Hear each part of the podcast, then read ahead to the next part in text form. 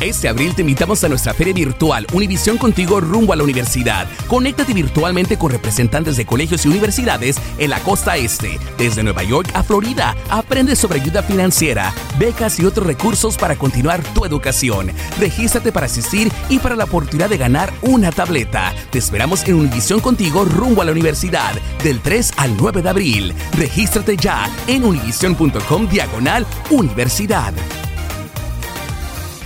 Boost Mobile tiene una gran oferta para que aproveches tu reembolso de impuestos al máximo y te mantengas conectado. Al cambiarte a Boost, recibe un 50% de descuento en tu primer mes de datos ilimitados. O, con un plan ilimitado de 40 dólares, llévate un Samsung Galaxy A15 5G por $39.99. Obtén los mejores teléfonos en las redes 5G más grandes del país. Con Boost Mobile, cambiarse es fácil. Solo visita boostmobile.com. Boost Mobile, sin miedo al éxito. Para clientes nuevos y solamente en línea, requiere AroPay. 50% de descuento en el primer mes requiere un plan de 25 dólares al mes. Aplican otras restricciones. Visita boostmobile.com detalles. ¿Sabías que la línea 988 de prevención de suicidio y crisis ahora ofrece opciones de mensaje de texto y chat en español? Si tú o alguien que conoces está pasando por una situación difícil o por una crisis de salud mental, la línea 988 te conecta con ayuda especializada 24 horas al día, 7 días a la semana. Ahora puedes llamar o textear al 988 o visitar la página línea988.org para hablar con un consejero especializado en tu idioma. Hay esperanza. La línea 988 funciona.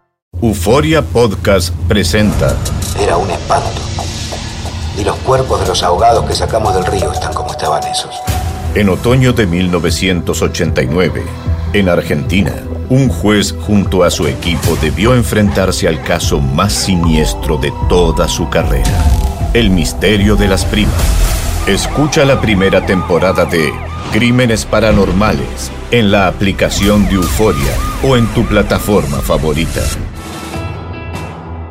Bienvenidos al podcast de Noticiero Univisión Edición Nocturna. Aquí escucharás todas las noticias que necesitas saber para estar informado de los hechos más importantes día con día.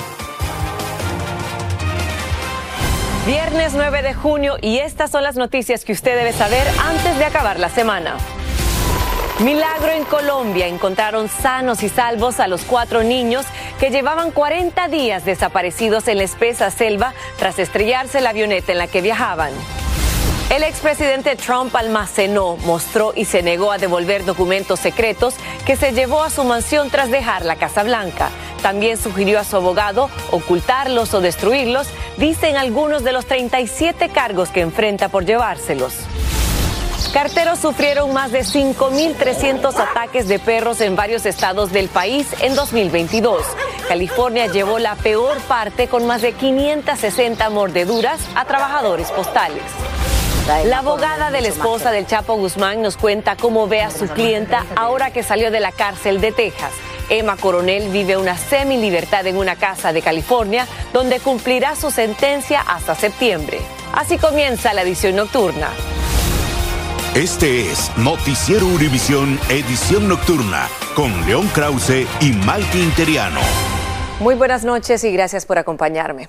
Donald Trump inicia el fin de semana sabiendo la gravedad de la acusación en su contra por llevarse documentos clasificados eh, a su mansión en Florida una vez que abandonó la Casa Blanca. Hoy se revelaron los 37 cargos que enfrenta, de los cuales estaremos hablando más adelante. Pero primero vamos a Colombia, donde solo se habla del milagro al encontrarse sanos y salvo a cuatro niños que llevaban 40 días perdidos en la selva tras estrellarse la avioneta en la que viajaban. Desde Bogotá, Jessit Vaquero nos tiene detalles y reacciones de esta asombrosa supervivencia de estos pequeños.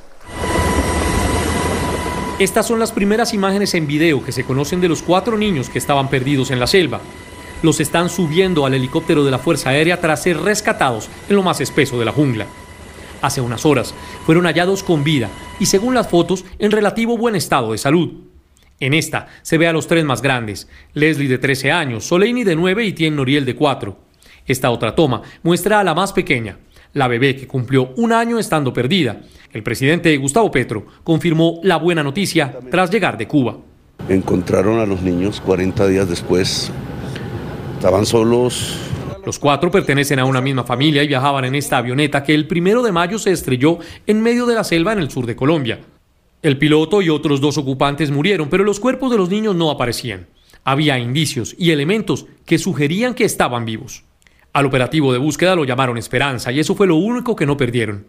Más de 148 personas, entre indígenas y militares, conformaron un bloque que durante un mes jamás se dio por vencido. La labor de los perros de rescate fue fundamental. Según fuentes de las fuerzas militares, estos paquetes de alimentos que les lanzaban diariamente desde el aire les permitieron sobrevivir y convertirse en lo que muchos ya catalogan como un milagro. A esta hora los cuatro niños ya abordaron una aeronave de la Fuerza Aérea que los traslada desde una ciudad cercana al punto del rescate hasta otra llamada San José del Guaviare. Para que ustedes se hagan una idea, hay aproximadamente tres o cuatro horas entre una y otra.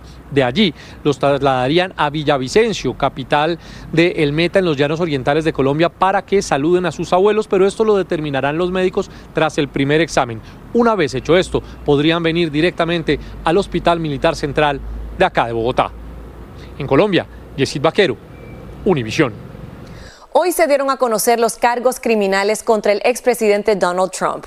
El Departamento de Justicia presentó 37 cargos en el caso de los documentos clasificados que el FBI confiscó en su residencia de Mar-a-Lago, en la Florida.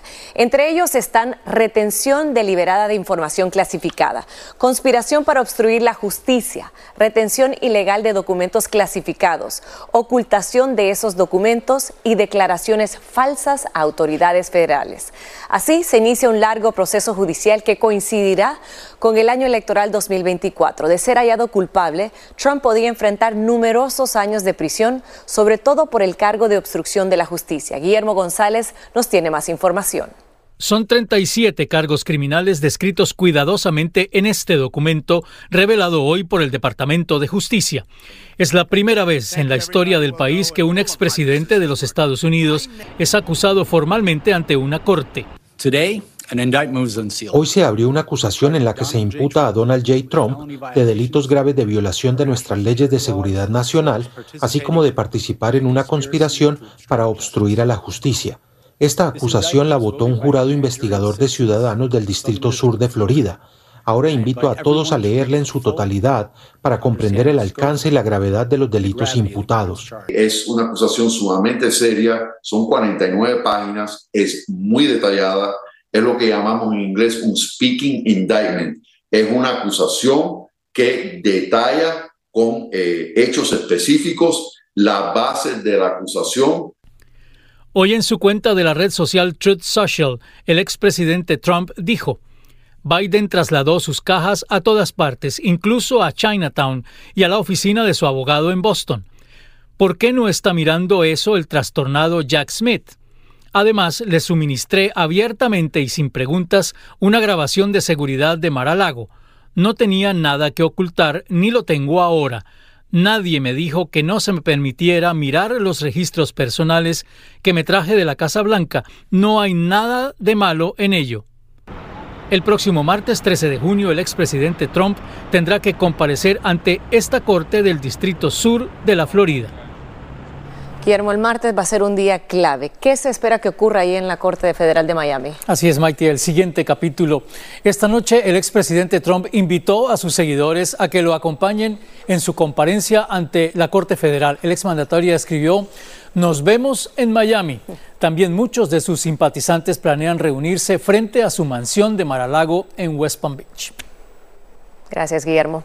Estaremos pendientes de lo que ocurre el martes en Maralago, aquí en Florida y en todos los lugares. Gracias. Y como les informamos, Emma Coronel, la pareja del narcotraficante mexicano Joaquín El Chapo Guzmán, salió de la prisión de Texas, donde estuvo dos años y ahora está recluida en una casa de transición en California. Hoy, Despierta América y Noticias Univisión, tuvimos la primicia de la conversación de Mariel Colón Miró, abogada de Coronel, que tuvo con María Antonieta Collins. Aquí la tienen. ¿Cómo está ella físicamente? ¿Cómo está ella emocionalmente? Muy contenta porque ya pronto va a poder estar reunida nuevamente con sus niñas, que durante todo este proceso de estos años ha sido yo creo que lo más que le ha, dolido porque pues, eh, ¿verdad? Para una madre el estar lejos de sus hijas pues es, fuerte. Una vez que salga quiere, que termine con todo este proceso, quiere, ya quiere seguir este su, retomar lo que era su, su línea de ropa. ¿Le ha dicho ella cómo se siente en la diferencia de estos primeros días? La noto aún más paciente. Este evento no es lo único que define a Emma Coronel. ¿verdad? Emma Coronel es mucho más que la esposa del Chapo, es mucho más que, ¿verdad? Que esta chica, eh, como la llamaban, eh, ¿verdad? Reina de belleza, no, no, no. Emma Coronel tiene un, talento y un potencial como persona yo que la conozco y yo creo que ahora, en este, nuevo año, este nuevo año lo vamos a ver, vamos a ver, eh, ¿verdad? Quién realmente es Emma y cómo ella ahora se desenvuelve en su vida. ¿Sigue cumpliendo sentencia? Sí, he leído que ha habido mucha, mucha desinformación, confusión, sí, pero ella sigue cumpliendo una sentencia, su sentencia no acaba hasta septiembre. Su cliente, Joaquín Guzmán Loera, ¿sabe, se enteró de la libertad de ella? Pues tiene un televisor en su celda y me imagino, obviamente ha sido una noticia muy sonada, así que imagino que, ha podido entonces este, ver eh, y, escuchar ¿no? lo, que está pasando. ¿Usted sigue siendo la abogada, la única abogada que tiene Emma Coronel en los Estados Unidos? Esta servidora y el abogado Jeffrey Lickman somos los abogados de la, de la señora Coronel.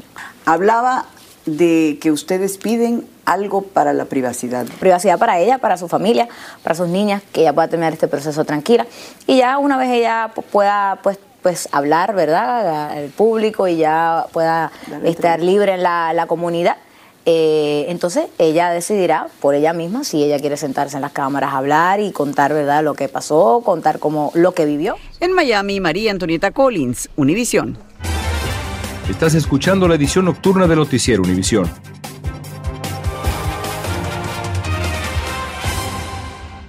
Este abril te invitamos a nuestra feria virtual Univisión Contigo rumbo a la universidad. Conéctate virtualmente con representantes de colegios y universidades en la costa este, desde Nueva York a Florida. Aprende sobre ayuda financiera, becas y otros recursos para continuar tu educación. Regístrate para asistir y para la oportunidad de ganar una tableta. Te esperamos en Univisión Contigo rumbo a la universidad del 3 al 9 de abril. Regístrate ya en univision.com diagonal universidad. Boost Mobile tiene una gran oferta para que aproveches tu reembolso de impuestos al máximo y te mantengas conectado. Al cambiarte a Boost, recibe un 50% de descuento en tu primer mes de datos ilimitados. O, con un plan ilimitado de 40 dólares, llévate un Samsung Galaxy A15 5G por $39.99. Obtén los mejores teléfonos en las redes 5G más grandes del país. Con Boost Mobile, cambiarse es fácil. Solo visita boostmobile.com. Boost Mobile, sin miedo al éxito. Para clientes nuevos y solamente en línea, requiere AroPay. 50% de descuento en el primer mes requiere un plan de 25 dólares al mes. Aplican otras restricciones. Visita para detalles. Continuamos con el podcast de la edición nocturna de Noticiero Univisión. Y este jueves el alcalde de Chicago, Brandon Johnson, presentó un plan para duplicar la baja familiar retribuida de los empleados de las escuelas públicas. Esto es una gran victoria para el sindicato de profesores que había estado presionando por el cambio. El nuevo programa de baja familiar de 12 semanas comenzará a partir del próximo otoño. Y finalmente, las tres niñas salvadoreñas que fueron abandonadas solas en un islote del río Bravo por unos coyotes se reunieron con su familia en Estados Unidos. Las niñas vivieron una verdadera pesadilla en la frontera y en México que ahora, en compañía de su madre y sus abuelos, intentan dejar atrás. Marlene Guzmán nos tiene las imágenes de esta emotiva reunificación de una familia migrante. Son los emotivos abrazos, lágrimas de felicidad y la inmensa emoción que sintieron familiares al darle la bienvenida a Estados Unidos a las tres niñas salvadoreñas que fueron separadas de su madre en Piedras Negras después de que coyotes las dejaran a su suerte en un islote cerca del río Bravo en enero de este año. Un oscuro episodio que intentan dejar atrás ahora que por fin lograron su mayor deseo, reunirse con sus abuelos. Me gustan toda mi familia que ya llegamos, ya sufrimos todo eso, ya sufrimos el castigo. Ashley, la hermana mayor, también se emociona al recordar lo vivido y cuánto soñaba con este momento. Alegría de que ya estamos acá. ¿Pensaste que no iba a pasar? Aunque en febrero las pequeñas y su madre fueron reunificadas en México, vivían con el corazón partido, temiendo tener que devolverse a El Salvador. Ha sido duro, pues tantos meses ahí en México, desesperación, tristeza. Ya con ganas ya de regresar, ¿no? porque ya no veíamos otra salida, veíamos casi imposible ya estar acá en Estados Unidos. A punto de perder las esperanzas, volvieron a arriesgarse, pero esta vez todas juntas se entregaron a la patrulla fronteriza y por fortuna, a los dos días fueron puestas en libertad condicional. Julie, ustedes pequeñas llegaron a su nuevo hogar en Texas hace una semana y ahora finalmente podrán comenzar esa nueva vida que tanto han anhelado. ¿Cuáles son tus sueños? A ver, compárteme algunos. Tener una casa grande con todas. Hoy juegan contentas y son más unidas que nunca. Sin duda, su fe mantuvo viva la ilusión de que algún día podrían reencontrarse para nunca más separarse. Yo no me quiero separar de nadie. En el centro de Texas, Marlene Guzmán, Univisión. Qué felicidad y la inocencia de esas niñas. Enhorabuena. Los ataques de perros a carteros siguen en aumento en todo el país. Los repartidores de correo están entrenados para lidiar con las agresiones, pero aún así las mascotas agresivas los muerden casi a diario.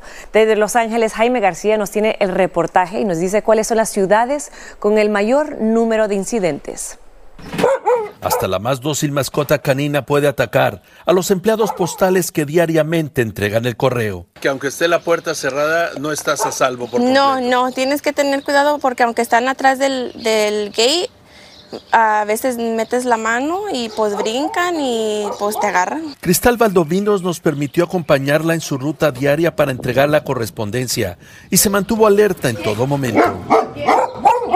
Si sale un perro, le gritas fuerte y, a veces, muchas veces se hacen caso y pues el spray este, agarrarlo y, y la bolsa es lo que te protege. Cifras oficiales del servicio postal señalan que el año pasado sus carteros reportaron más de 5.300 ataques de perros en los Estados Unidos. La mayoría de ellos en California con 675 ataques, 45 de ellos en Los Ángeles donde trabaja Cristal. ¿Alguna vez he estado en peligro de que un perro te llegara a morder? Hasta ahorita, gracias a Dios, no me ha mordido ningún perro, pero sí me han sacado sustos. La protección de los trabajadores postales es tomada tan en serio que recientemente en una unidad habitacional de Los Ángeles, en donde residen 1.800 personas, se decidió suspender la repartición del correo debido al peligro que representaban los perros que no estaban atendidos. La verdad que y los carteros andan indefensamente y no traen con qué defenderse mucho nada más que puro spray. Es durante el verano cuando se registra la mayoría de los ataques de perro, lo que cada dueño de estas mascotas puede ayudar a evitar. Es nuestro trabajo, pero así como venimos a trabajar, así igual nos queremos regresar a casa. En Los Ángeles, Jaime García, Univisión. Y vamos ahora con una fortuna de dinero esperando que sus dueños la reclamen. Se trata de 1.500 millones de dólares en reembolsos de impuestos que no han sido cobrados. Y esos contribuyentes, los dueños de ese dinero, deben apurarse porque tienen hasta el 17 de julio para cobrarlos al Servicio de Rentas Internas. Dulce Castellanos nos dice quiénes pueden hacerlo y cómo deben hacerlo.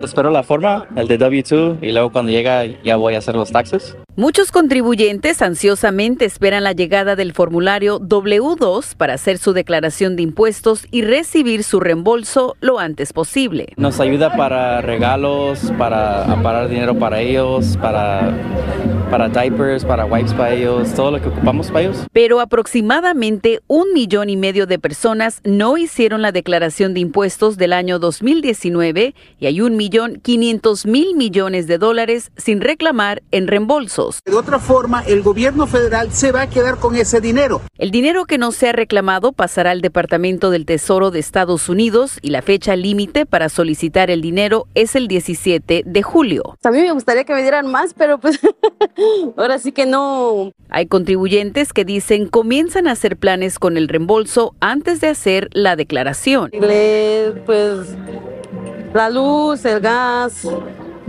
y aparte pues, la renta. La declaración de los impuestos del 2019 debió hacerse en el 2020, el primer año de la pandemia, cuya fecha límite fue extendida a julio. Algunos asesores financieros dicen que para los contribuyentes que fallecieron por COVID-19 en el 2020 es posible que sus familiares puedan archivar su declaración de impuestos. El reembolso promedio del 2019 fue de 893 dólares, pero hay quienes podrían haber recibido hasta 6 mil dólares por uno de los créditos tributarios. En Los Ángeles, Dulce Castellanos, Univisión. Una niña de solo dos años murió en Florida después de que sus padres la dejaran sola en una camioneta durante más de dos horas. Un informe de la policía del sheriff del condado de Volusia dice que la familia, que incluye a otros tres hermanos menores de edad, olvidaron a la niña después de volver a casa de comer. La madre ha sido acusada de homicidio agravado de una menor. Según la red de seguridad infantil en Estados Unidos, alrededor de 3.572 personas se ahogan anualmente y de esa cantidad, 945 son niños. La mitad de los niños son menores. 451 están entre las edades de 0 a 4 años, ocupando el 48% de las muertes. 129 están entre las edades de 5 a 9 años de edad, ocupando el 14%. 106 están entre las edades de 10 a 14 años ocupando el 11% y 259 están entre las edades de 15 a 19 años ocupando el 27%. Los infantes de menos de un año de edad tienden a ahogarse en las tinas, mientras que la mayoría de los niños entre las edades de 1 a 4 en las albercas o las piscinas de casa. Pero, ¿qué podemos hacer para prevenir estas tragedias? Primero, antes que todo, expertos recomiendan inscribir a sus hijos en clases de natación y aprender primero auxilios. Otro consejo es poner cercas de aislamientos para mantener las albercas separadas de la casa. De preferencia, los niños siempre deben de traer puesto un chaleco de salvavidas mientras se encuentre en una embarcación, en la playa o mientras estén cerca de una alberca. Y lo más importante es que siempre hay un adulto supervisando en todo momento a los menores mientras estos estén cerca de agua. Y de ser necesario, asigne un adulto que se encargue de vigilar el agua porque solo toma segundos para que un niño caiga, segunda y nadie se dé cuenta. Continuamos con el podcast de la edición nocturna del Noticiero Univisión. Chile permanece en alerta tras la muerte de cuatro bebés por enfermedades respiratorias, según el ministro de Salud. Al menos dos de los bebés habían sido infectados por el virus respiratorio sincitial y esperaban cama en un hospital. El país enfrenta a uno de los mayores brotes registrados en comparación con años anteriores. Y las fuerzas de seguridad turcas incautaron mil millones de dólares falsos en Estambul y detuvieron a seis personas, entre ellas un ciudadano de Ghana y tres de Suecia. Los agentes siguieron la pista de los sospechosos hasta un almacén donde incautaron los billetes falsos destinados a países africanos. Se registraron los domicilios de los sospechosos y se les confiscaron dinero en efectivo y joyas. Gracias por escucharnos. Si te gustó este episodio, síguenos en Euforia, compártelo con otros, públicalo en redes sociales y déjanos una reseña. El escándalo alrededor de Gloria Trevi es cada día más grande y parece no tener fin. Soy María Raquel Portillo. Fui ese rostro pálido y sin voz que el mundo vio en las escenas del mayor escándalo del entretenimiento de las últimas décadas. No vengo a contar mi versión, vengo a contar mi historia. Ya es hora de abrir la boca en boca cerrada. Escúchalo en tu plataforma de podcast favorita. Este abril te invitamos a nuestra feria virtual Univisión Contigo rumbo a la universidad. Conéctate virtualmente con representantes de colegios y universidades en la costa este, desde Nueva York a Florida. Aprende sobre ayuda financiera, becas y otros recursos para continuar tu educación. Regístrate para asistir y para la oportunidad de ganar una tableta. Te esperamos en Univisión Contigo rumbo a la universidad del 3 al 9 de abril. Regístrate ya en univision.com diagonal universidad.